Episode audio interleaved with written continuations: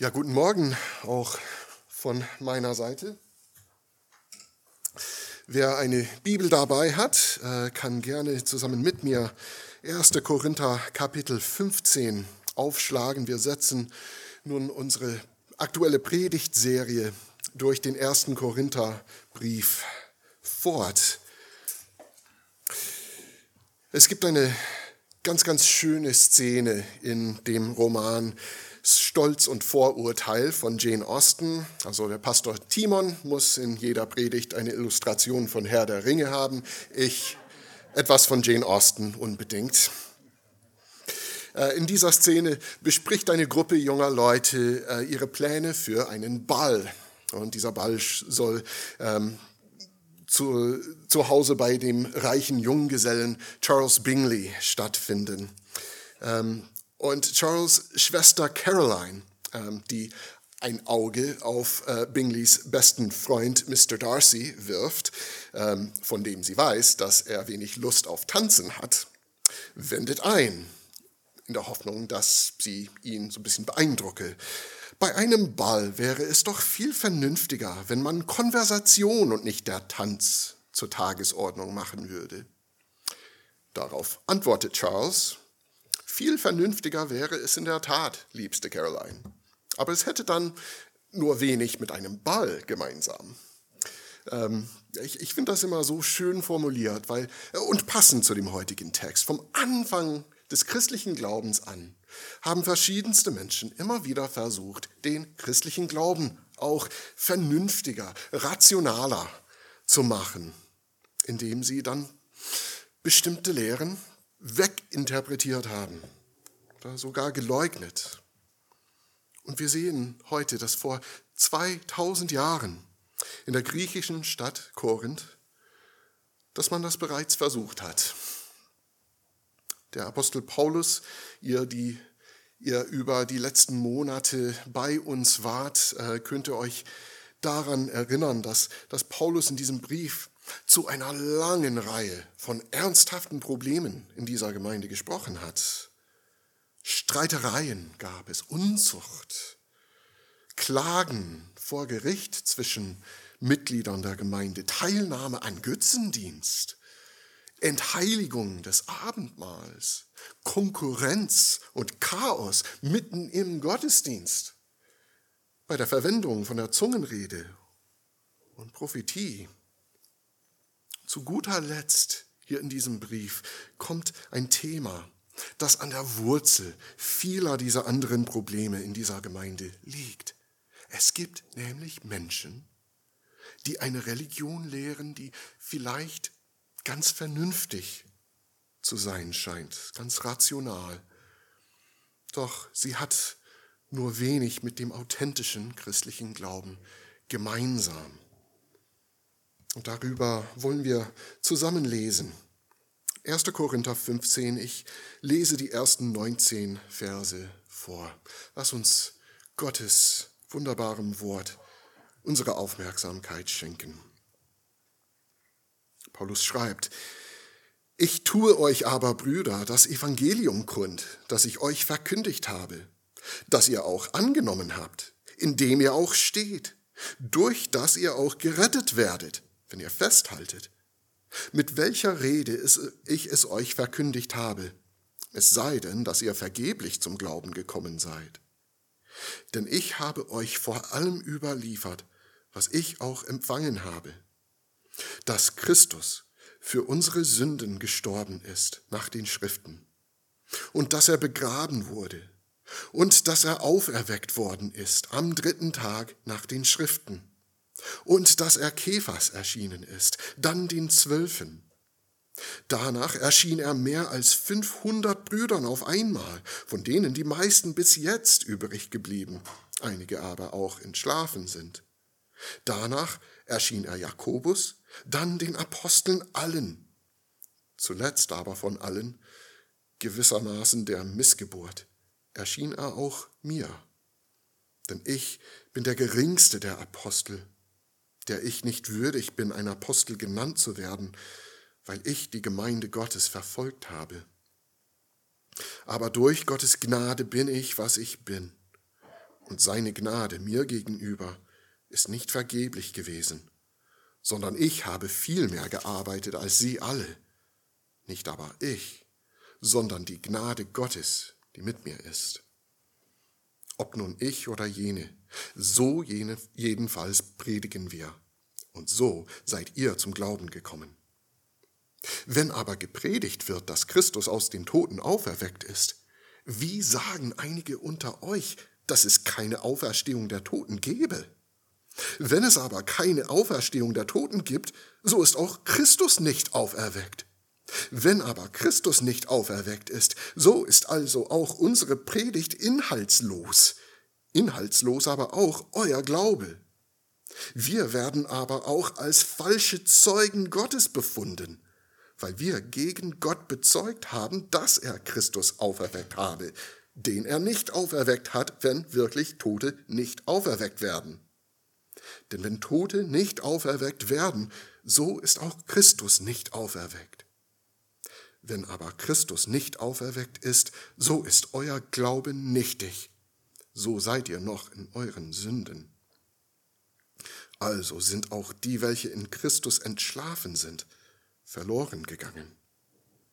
Wenn wir allein in diesem Leben auf Christus gehofft haben, so sind wir die elendesten von allen Menschen. Das Gras verdorrt und die Blume verwelkt, aber das Wort unseres Herrn besteht in alle Ewigkeit. Ich möchte beten. Himmlischer Vater, du siehst uns heute Morgen, du siehst, wie es uns geht. Du siehst vielleicht die Angst, die so viele von uns manchmal haben, dass unser Glaube tatsächlich inhaltslos sein könnte. Du siehst unsere Kämpfe, du siehst unsere Schwachheit, du siehst meine Schwachheit, Herr, der ich nicht tüchtig bin, dieses Wort zu verkündigen. Und trotzdem, Herr, sprichst du zu uns immer wieder und du gibst uns deinen Geist.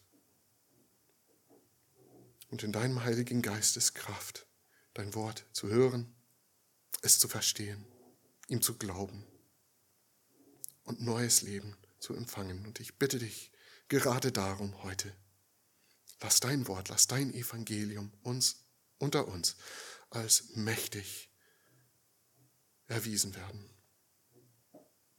Rede, o oh Herr, denn deine Knechte hören. Im Namen unseres Herrn Jesu. Amen. Paulus beginnt mit den Worten, ich tue euch aber kund. Wir sollten hier einen, einen gewissen Sarkasmus hören, denke ich. Äh, so in etwa, Leute, falls ihr es vergessen habt, hier nochmal das Wort, das eigentlich euer ganzes Leben bestimmt und euch ausmacht als das, was ihr seid. Und dann schreibt er etwas auf, was wir hier jetzt in München im Jahr des Herrn 2022 unglaublich schätzen sollten. Das ist hier das älteste christliche Glaubensbekenntnis, von dem wir wissen. Es ist eine ganz prägnante Zusammenfassung von dem, was Paulus das Evangelium, die frohe Botschaft nennt. Und zwar, Christus ist für unsere Sünden gestorben nach den Schriften und er ist begraben worden und er ist auferweckt worden am dritten Tag nach den Schriften und er ist Kephas und den Zwölfen erschienen. Was bedeutet das? Ihr Lieben, der Tod Jesu am Kreuz, das war nicht verdient, wie viele dachten zu der Zeit. Es war aber auch kein bloßer Märtyrertod für eine gute Sache. Das war Gnade. Er ist für unsere Sünden und nicht die seinen gestorben. Es war ein Selbstopfer das die Strafe für alles Falsche, was die Menschen machen und sagen und denken, wegnimmt. Er kannte uns. Er wusste, wie wir Menschen sind. Und er ist für uns gestorben. Trotzdem. Und er ist wirklich gestorben. Er war tot. Er war im Grab. Er ist nicht bloß irgendwie ohnmächtig geworden, um nur später aufzuwachen, irgendwann in der Nacht. Nein, das glauben viele. Aber ganz wichtig ist, er wurde begraben bis zum dritten Tag. Und an diesem Tag war er nicht mehr tot. Seine Leiche lag nicht mehr da in dem Grab. Aber er ist nicht einfach verschwunden, sondern er wurde von Menschen gesehen und erkannt, von Menschen, die ihn gekannt hatten vor seinem Tod. Nicht nur von einem solchen Menschen, nicht nur von einer Handvoll solchen Menschen, sondern von Hunderten zu verschiedenen Zeiten an verschiedenen Orten. Über 40 Tage heißt es in der Apostelgeschichte. Und auch Paulus selbst, der das schreibt, er hat diesen Jesus mit seinen eigenen Augen gesehen. Und das hat alles in seinem Leben verändert. Dieses Wort Missgeburt. Ähm, genauso klingt das auf Griechisch. Ist vielleicht ein böser Spitzname, den Paulus von seinen Gegnern in dieser Korinther-Gemeinde bekommen hat. Und zu diesen Menschen sagt er quasi, Leute, ihr habt keine Ahnung, wie unwürdig ich Missgeburt bin, Apostel zu sein. Nicht, weil ich sprachlich nicht so begabt bin, nicht, weil ich komisch aussehe, sondern weil ich ein Feind Gottes war. Ich war ein Verfolger von seinem Volk. Und dieser Gott hat in seiner Gnade, in seinem Erbarmen, wie wir eben gesungen haben, eingegriffen und eben diesen Paulus zum Augenzeugen von Jesus Auferstehung und schlussendlich zum fleißigsten aller Apostel gemacht. Was ist Paulus Punkt damit? Es ist der. Das ist nicht seine Botschaft. Das ist nicht irgendeine coole Lehre. Das sind nicht irgendwelche Ideen, die er sich selbst ausgedacht hätte. Erstens sind der Tod und die Auferstehung Jesu nach den Schriften geschehen, wie er zweimal in Vers 3 betont, Gott hatte in seinem Wort an sein Volk über Jahrhunderte hinweg angedeutet, dass er seinen Plan für die Welt und für sein Volk erfüllen würde, gerade durch Tod und Auferstehung. Abraham, der Vater der Gläubigen, der hat seinen Sohn Isaak sozusagen von den Toten zurückbekommen, indem Gott sein Opfer seines Sohnes verhindert hat und einen Stellvertreter gegeben. Josef, sein Urenkel, wurde von seinen Brüdern in eine Grube in die Erde geworfen, lebend begraben und dann in den Tod der Sklaverei, Gefangenschaft in Ägypten um 20 Silberstücke verkauft und wurde dann erhöht um die ganze Welt mit Brot zu versorgen. König David, wie wir vor einigen Minuten vorgelesen gehört haben, hat prophetisch zu Gott gebetet, du wirst meine Seele nicht im Totenreich zurücklassen, noch zugeben, dass dein Heiliger Verwesung sieht. Der Prophet Jesaja hat von einem Gottesknecht gesprochen, geweissagt, der die Sünden seines Volkes auf sich laden und die Todesstrafe für sie tragen würde. Und dass dieser dennoch irgendwie weiterleben würde unter Gottes besonderem Segen. Der Prophet Jona hat drei Tage im Bauch eines riesigen Fisches verbraucht, bevor er dann wieder erschienen ist und seine Botschaft dem Volk von Nineveh verkündigt hat. Paulus hat seine Botschaft nicht erfunden, ihr Lieben. Sie ist der Schlüssel, die Erfüllung der ganzen Bibel. Und zweitens, ist das nicht Paulus Botschaft? Weil das genau dieselbe Botschaft ist, die alle 500 plus Augenzeugen von Jesus verkündigen. Das sind Menschen. Stellt ihr euch nur vor, das sind Menschen, die zum Großteil noch am Leben waren, als Paulus geschrieben hat. Wer unsicher war, ob das alles, was er gepredigt hat, so stimmt, der könnte diese Leute interviewen, wenn er Zeit und Lust hatte. Menschen, die da waren, den auferstandenen Jesus im Fleisch gesehen hatten, ihn angefasst haben, mit ihm gegessen haben. Denkt nur daran, wie, wie schwierig ist es, heutzutage in Deutschland jemanden zu finden, der den Mauerfall 1989 in Berlin miterlebt hat. Vielleicht sind einige hier im Raum. Bestimmt sind viele hier in München. Wenn du nach Berlin fährst, dann ist es umso leichter. Leute, um zehn Jahre ist der Mauerfall länger her jetzt als die Auferstehung Jesu zu der Zeit, als Paulus diese Worte geschrieben hat. Gar nicht so lange her. Und absolut alle von diesen Augenzeugen, schreibt Paulus, die sind einig. So predigen wir, heißt es in Vers 11. Er spielt vielleicht auf die Streitereien in dieser Gemeinde an, die das Thema in Kapitel 1 waren. Es gab Parteien. Manche wollten nicht für Paulus, sondern für Apollos, der ein besserer Redner gewesen ist, oder für Kephas, das ist für den Apostel Petrus sein. Und er meint hier sozusagen, wollt ihr für Kephas sein? Für Petrus? Für Apollos?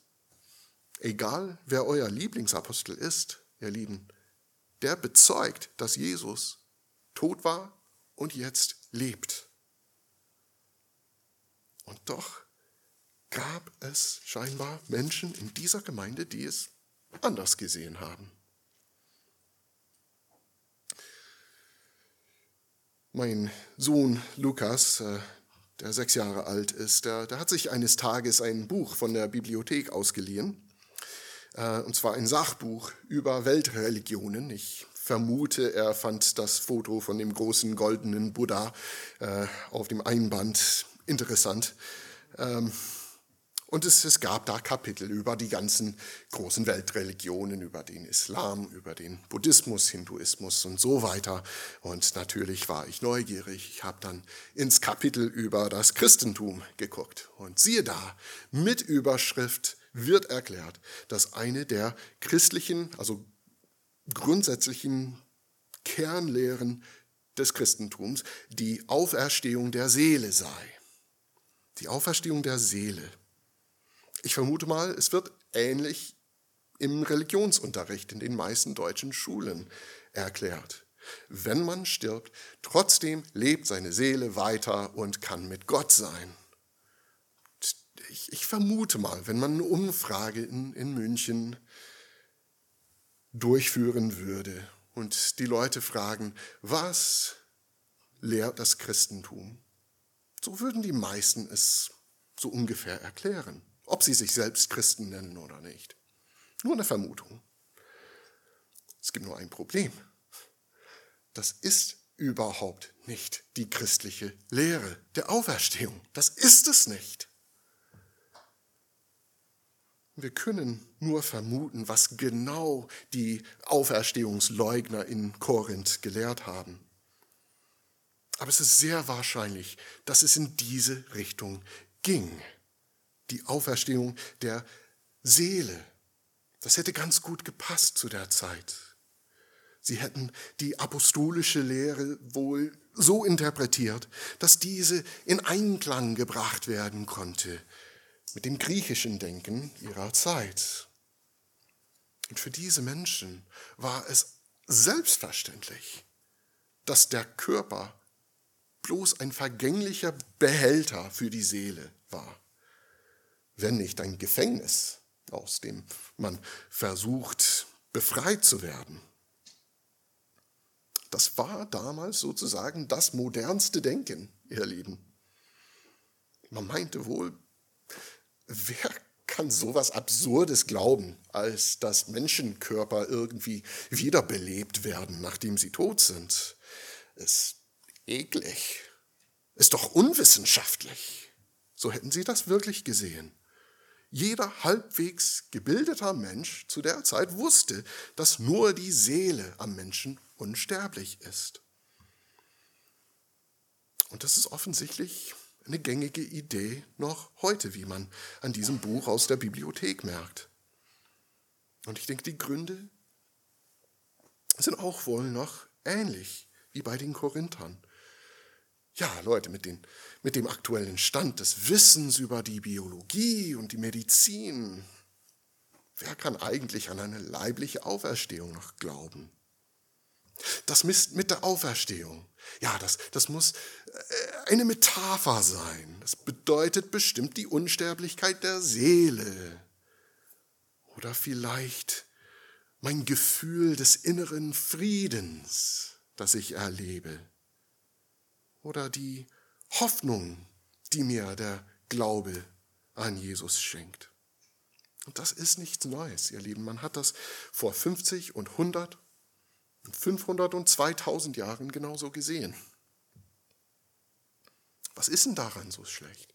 Es gibt Kirchen, die sagen würden, es ist nicht notwendig, an einer leiblichen Auferstehung zu glauben. Was steht dabei auf dem Spiel? Ob wir unser Glaubensbekenntnis, das Apostolikum zum Beispiel, wörtlich verstehen oder nicht? Was steht auf dem Spiel? Paulus zieht hier einen ganz einfachen, eingängigen Schluss. In Vers 13 und wiederholt in Vers 16. Wenn es grundsätzlich keine Auferstehung der Toten gibt, dann muss das auch für Christus gelten. Er war ein Mann. Wenn die Toten nicht auferweckt werden und Christus tot war, ergo, auch er ist nicht auferstanden. Er ist noch tot. Und wenn Jesus noch tot ist, dann hat das echt schwere Folgen. Das sagt viel darüber aus, wer die Apostel sind. Die sind in diesem Fall bestenfalls zutiefst getäuscht. Und schlimmstenfalls sind sie Lügner. Wenn diese Apostel und Evangelisten einstimmig darauf bestehen, dass Jesus Christus auferstanden ist, dass er an einem Tag tot war und zwei Tage später nicht mehr, so dass man ihn sehen und anfassen und mit ihm reden und sogar essen konnte, und das falsch ist, dann wem soll diese Botschaft eigentlich helfen? Oder welchen Aspekt von Paulus Predigt und der Predigt der anderen Apostel kann man eigentlich dann ernst nehmen. Wenn die apostolische Predigt faktisch falsch ist, so meint Paulus, dann, dann sind auch wir noch getrennt von Gott. Denn die Auferstehung bestimmt die Bedeutung von Jesus Tod. Wenn er tot geblieben wäre, wäre sein Tod bestenfalls tatsächlich nur ein Märtyrertod. Vielleicht inspirierend, aber rettend? Nein. Wenn er immer noch tot ist, dann ist er nicht Gottes Heiliger, von dem David spricht in Psalm 16. Denn Gott hat tatsächlich zugegeben, dass er die Verwesung gesehen hat. Er ist nicht der leidende Gottesknecht aus Jesaja Kapitel 53. Er sieht kein Licht mehr. Er verlängert seine Tage. Bestimmt nicht. Er ist nicht wie Isaak oder Josef oder Jona. Er hat die Schriften nicht erfüllt. Ist Jesus noch tot? Dann hat er falsch vorhergesagt dass er auferstehen würde. Das kam aus seinem Mund mehrmals.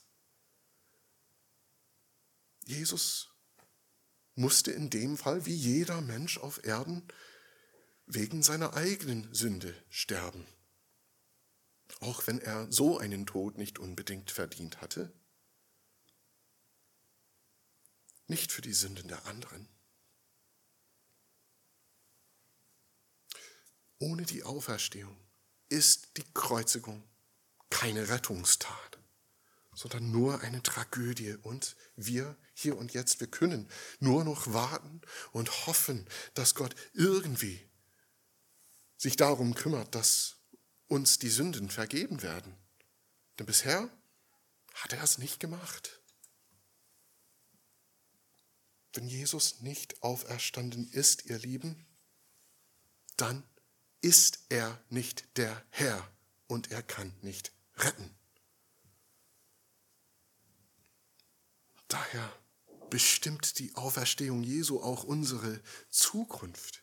Wer an Jesus geglaubt hat und verstorben ist, so Paulus, der hat falsch geglaubt. Der ist getäuscht. Er ist nun ewig von Gott getrennt, wenn auch Jesus noch tot ist. Denn welche Hoffnung gibt es für unsere Seelen, wenn wir nicht mit Jesus auferstehen werden, wie Paulus in dem nächsten Teil des Kapitels schreibt? Wir werden das in den nächsten Wochen hören. Ihr Lieben, wenn Jesus noch tot ist, dann ist das Christsein eine Absurdität.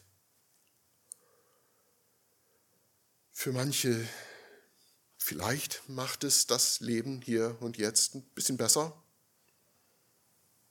Definitiv nicht für Paulus, für viele andere auch nicht. Und dann, egal wie es einem in diesem Leben ging, stirbt man und ist dann verloren, weil getäuscht. Es ist die, die schlimmste Tragödie, die man sich vorstellen könnte. Wozu werden wir ermutigt, ermahnt in diesem Text. Erstens, ganz, ganz, ganz wichtig, ihr Lieben, akzeptiert kein Ersatzevangelium. Akzeptiert kein Ersatzevangelium.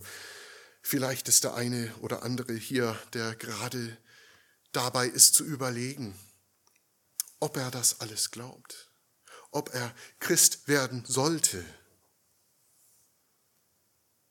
Und wenn das dich betrifft, dann sage ich dir, wenn du mal in einer Kirche bist, wo gelehrt wird, dass Jesus Christus nicht leiblich vom Tod auferstanden ist, oder dass es nicht nötig ist, daran zu glauben, dass es wirklich so passiert ist, dann mag die Kirche eine ganz nette Gemeinschaft von anständigen Leuten, aber das ist keine christliche Kirche. Oder jedenfalls wird sie es nicht mehr lange sein. Wenn Jesus von Nazareth tot ist, dann ist all das, was wir Christen machen, sonntags unter der Woche, die Taufe, das Abendmahl, das Gebet im Namen Jesu, das Predigen aus der Bibel, das ist alles die reinste Zeitverschwendung in dem Fall. Es gefällt Gott nicht.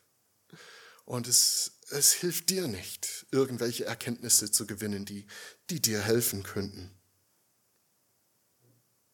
Aber das ist auch ein Wort für euch, Glaubensgeschwister. Für euch, die ihr tatsächlich glaubt. Ich bin wieder dabei, so ein bisschen zu vermuten, was passieren würde, wenn man eine Umfrage in Gemeinden durchführen würde. Und zwar in Gemeinden, die sich ganz bewusst und vielleicht stolz bibeltreu nennen. Wenn man die Leute fragen würde, was ist das Evangelium? Fass das mal zusammen, in wenigen Worten. Wie würden die meisten Mitglieder von solchen Gemeinden antworten? Meine Vermutung ist, dass viele das Evangelium entweder mit einer moralischen Vorschrift oder vielleicht mit mehreren zusammenfassen würden, wie etwa Liebe deinen Nächsten, Nächstenliebe, das ist das Evangelium. Oder Sie würden es vielleicht mit einem Motto zusammenfassen, wie etwa Gott liebt dich und hat einen wunderbaren Plan für dein Leben. Ich sage nicht, dass diese Dinge falsch sind, ihr Lieben. Das mögen wichtige, christliche, biblische Moralprinzipien, auch wahre Aussagen über Gott sein. Aber sie sind nicht das Evangelium. Sie sind nicht das Evangelium. Das Evangelium ist eine konkrete Botschaft über ein konkretes Ereignis an einem bestimmten Ort zu einer bestimmten Zeit auf diesem Planeten, durch das Gott uns die Sünden vergibt und uns neues, ewiges Leben schenkt. Das ist das Evangelium. Und wir müssen uns aktiv aktiv davor hüten, das Evangelium durch irgendetwas anderes zu ersetzen, ihr Lieben.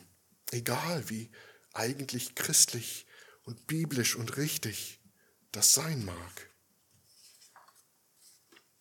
Im Umkehrschluss müssen wir am echten Evangelium festhalten. Es ist wichtig, noch einmal auf die ersten beiden Verse zu schauen wie Paulus über das Evangelium redet. Es ist, so schreibt er das, was ihr auch angenommen habt, in dem ihr auch steht, durch das ihr auch gerettet werdet, wenn ihr festhaltet. Wir sind vielleicht daran gewohnt, darüber zu sprechen, dass man das Evangelium angenommen hat, zum Glauben gekommen ist. Und in der Tat, Paulus schreibt in diesem Brief, wer das Evangelium angenommen hat einmal und seiner Botschaft geglaubt und das Vertrauen auf Jesus Christus gesetzt, der wird gereinigt von seinen Sünden. Er wird zu Gottes heiligem Eigentum erklärt. Er wird für gerecht vor Gott erklärt. Aber Paulus sagt hier nicht nur das, sondern dass Christen im Evangelium stehen, noch jetzt. Und dass sie durch das Evangelium nicht gerettet wurden, sondern gerettet werden. Die Rettung von der Sünde und Tod, das ist ein Prozess, der jetzt noch in unserem Leben am Laufen ist. Und erst in der Zukunft vollendet wird, wenn Jesus Christus wiederkommt. Und der ganze Prozess so meint er hier. Das geschieht durch das Evangelium. Das Evangelium ist nicht nur das ABC des christlichen Glaubens, sondern das ist der Motor, der das christliche Leben vorantreibt. Das hat Wirkungen auf alles in unserem Leben. zum Beispiel und, und ganz passend zu diesem Kapitel die Auferstehung bedeutet, dass dein Körper wichtig ist. Das ist so das. So ist die Logik der Auferstehung. Wenn Gott Jesus leiblich auferweckt hat, wird er das auch mit uns machen. Paulus hat das schon in Kapitel 6 ausdrücklich gemacht. Da heißt es, der Leib ist nicht für die Hurerei, sondern für den Herrn und der Herr für den Leib. Gott aber hat den Herrn auferweckt und wird auch uns auferwecken durch seine Macht. Alles, was Gott am Anfang der Welt geschaffen hat, war gut. Und es soll wieder so sein. Die Auferstehung Jesu ist der entscheidende Beweis dafür. Dafür, dass er seine Schöpfung nicht einfach vergehen lassen will sondern wiederherstellen. Er will nicht nur den immateriellen Aspekt des Menschen erlösen, sondern den ganzen Menschen, wie wir auch noch heute sagen, mit Leib und Seele. Leib und Seele. Und es geht nicht nur, wie in dem Zusammenhang von Kapitel 6, um Sex. Das auch. Aber Denk nur daran, wie beginnt man das christliche Leben eigentlich? indem der Körper mit Wasser gewaschen wird. Wie erleben wir die Gemeinschaft mit Christus und miteinander immer wieder? Indem wir nach seinem Gebot essen und trinken zusammen. Und wenn ihr mal das Neue Testament durchlest, wird euch auffallen, wie voll das Gemeindeleben im Neuen Testament ist von heiligen Küssen und Salbungen mit Öl und Hände auflegen mit Kontakt, mit körperlicher Präsenz. Das ist wichtig für uns. Besonders heutzutage ist es so leicht zu denken, dass das Christsein darin bestünde, dass man die richtigen Ideen hat, dass man theologisch gut informiert ist oder ethisch gut beraten, dass wir quasi die richtigen Informationen ins Gehirn herunterladen. Und eigentlich kann man das fast genauso gut online machen als in Person. Aber ihr Lieben, dein Körper ist nicht bloß ein Behälter für dein Gehirn oder deine Seele. Du bist dein Körper. Du bist zwar mehr als ein Körper, aber nicht weniger. Dein Körper ist mit dem Blut Jesu erkauft worden. An deinem Leib erlebst du die Gnade Gottes. Mit deinem Körper folgst du Jesus nach. Deinen Körper wird Jesus Christus auch am jüngsten Tag auferwecken. Das bringt mit sich radikale Forderungen für uns als Christen. Es ist wirklich wichtig, wie wir wir mit, mit Speise und Getränk umgehen. Äh, unser sexuelles Verhalten ist wichtig und muss heilig sein. Wir sind allen Menschen verpflichtet, das physische Leben zu beschützen und fördern, soweit das in unserer Macht liegt. Unsere eigenen Körper, sie sind nicht unser Besitz, mit denen wir alles nach Belieben machen dürfen. Aber auf der anderen Seite auf der, sagen wir mal, positiven Seite dürfen wir unsere Körper als ein Geschenk Gottes sehen. Egal wie unbeeindruckend sie sein mögen. Ich kenne das persönlich. Das ist ein Geschenk, das mit Dankbarkeit zu empfangen ist. Wir dürfen unser Mann bzw. Frau sein als etwas Wundervolles, etwas Schönes erleben weil wir von Gott entworfen sind als solches.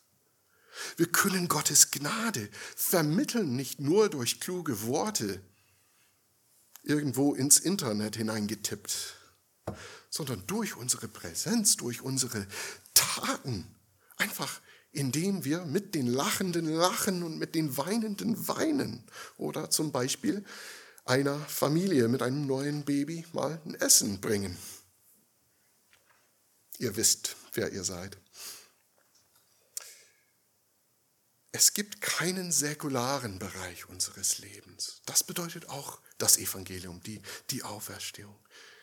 Alles, was wir mit unseren Körpern tun, das ist eine Gelegenheit, Gott zu ehren.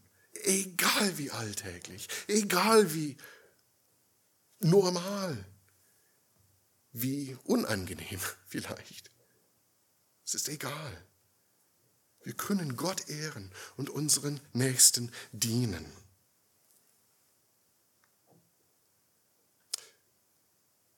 Und mal ganz persönlich für uns. Gerade wenn das Leben nicht so einfach ist, gerade wenn wir einiges mit unseren Körpern ja verbockt haben, die Auferstehung bedeutet auch ganz konkret, dass in Christus nichts umsonst ist. Paulus verwendet eine Reihe von, von Synonymen, um zu erklären, was es bedeuten würde, wenn es keine Auferstehung gäbe. Das Predigen, das Glauben wäre vergeblich oder inhaltslos oder nichtig.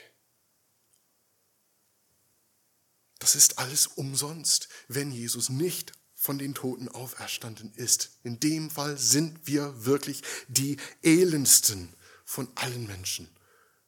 Aber der Umkehrschluss gilt genauso sehr. Wenn das Evangelium wahr ist, dann ist an unserem Glauben und unserer Nachfolge nichts umsonst, absolut nichts. Auch unsere ganz fehlbaren, manchmal tatsächlich fehlerhaften Versuche, unserem Herrn zu gehorchen. Manchmal unter echt schwierigen Umständen. Ihr Lieben, ich weiß das. Ich weiß das.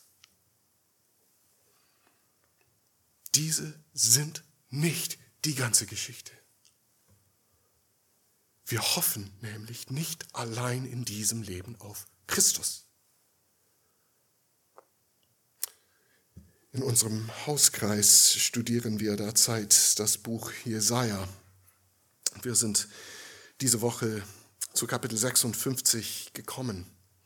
Da gibt es eine, ein, einen wunderbaren Text. Jesaja 56 spricht Gott bestimmte Menschen an, nämlich Eunuche, kastrierte Männer. Das waren Menschen, die unter dem Gesetz im Gottesdienst Israels nichts verloren hatten. Die durften nicht rein. Die durften Gott nicht mit seinem Volk anbeten. Und er verspricht diesen Menschen, dass wenn sie an seinem Bund festhalten, er ihnen ein Denkmal und einen Namen geben würde, besser als Söhne und Töchter. Das heißt, er würde ihnen einen Segen gewähren, der größer und schöner und besser ist als alles, was sie wegen ihrem leiblichen Zustand nicht haben konnten was ihnen verwehrt wurde. Und das ist ein so wunderbares Bild von der Verheißung der Auferstehung Jesu. Das, was uns erwartet, das, was Jesus Christus jetzt erlebt, ist so gut, so gut, dass all unsere Fehler und Sünden und Enttäuschungen und Traumata und Tragödien nichts bedeuten im Vergleich dazu. Nicht, weil diese Dinge nicht wirklich sind. Nicht, weil sie nicht Leid und Schmerz in unser Leben bringen, sondern weil das Leben in Jesus Christus, bei Gott dem Vater, in der Gemeinschaft des Heiligen Geistes unvergleichbar viel wirklicher ist. Das, ihr Lieben, ist die Verheißung des Evangeliums. Nehmt es an, steht darin, haltet daran fest bis ans Ende. Amen.